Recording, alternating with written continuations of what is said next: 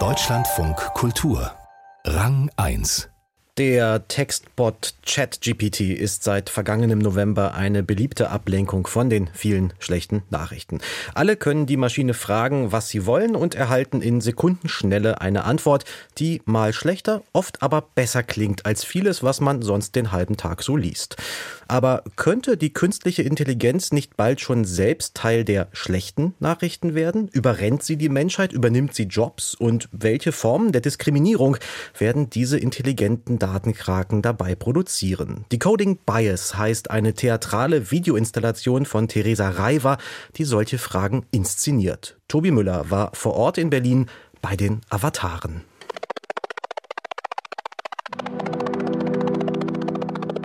Um mich herum stehen acht menschenhohe Bildschirme in einem Kreis. Acht künstliche Intelligenzen und ihre menschlich gestalteten Avatare trainieren ihr Wissen. Eine superschnelle Serie von weiblichen Porträts jagt über die Bildschirme. Die Avatare wollen die Geschlechtervorurteile loswerden, die ihnen einprogrammiert wurden. Auf Englisch den Gender Bias. Doch dazu proben sie vor allem eins: Gefühle. Emotional intelligence is a muscle. You just need to train it. I think humans and us, we're all in this together. take a closer look and you realize we are all suffering under the same system here. Emotionale Intelligenz ist lernbar und diese künstlichen Intelligenzen haben dieselben Probleme wie Menschen auch. Sie leiden zum Beispiel unter Ungleichheit. Aber irgendetwas klingt komisch. Regisseurin Theresa Reiber also wir haben ziemlich viel mit ChatGPT gechattet, um so den Sprachduktus zu verstehen, wie so ein KI-Sprachbot sich ausdrückt. Und einige Textstellen, die wir geschrieben haben, haben wir von ChatGPT Korrektur lesen lassen und umformulieren lassen. In a way, people are also just running different programs, don't you think? Well, if you ask me, humans have long become cyborgs anyways. Hm, auch menschliche Gehirne folgen einem Programm und die Kontaktlinsen und Handys machen uns zu Cyborgs also. Wer hat das wohl getextet? Die Autorinnen, die Maschine?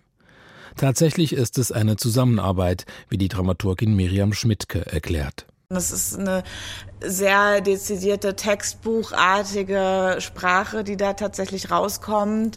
Dadurch, dass wir ja das große Glück hatten, dass genau in den Projektzeitraum eigentlich dieser große Entwicklungssprung von ChatGPT fiel, das ist uns natürlich dann sehr gelegen gekommen auch, dass wir da nicht nur über KI sprechen und schreiben konnten künstlerisch, sondern dass wir tatsächlich auch mit KI zusammen Dinge formulieren durften.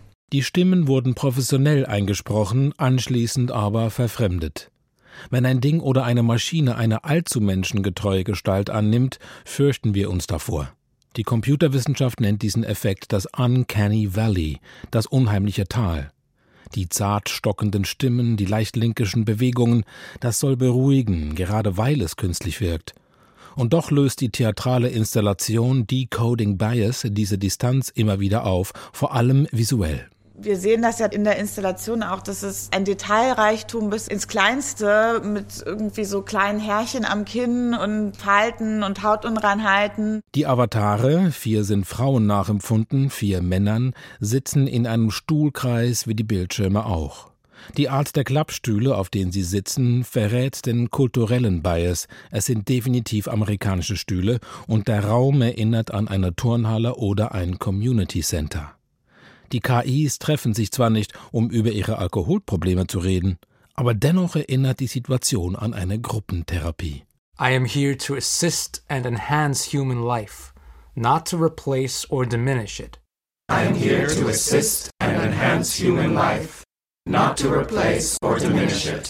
Schwören im Chor, was man ist, ein maschinelles, selbstlernendes System und eins, das den Menschen nur dient und sie nicht bedroht.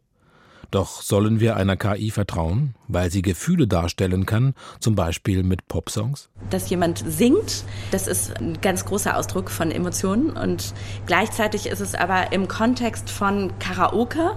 Also es ist dann doch nicht nur der pure Selbstausdruck, sondern doch wieder auch ein Performen eines Stücks und dazwischen zu changieren, fanden wir spannend.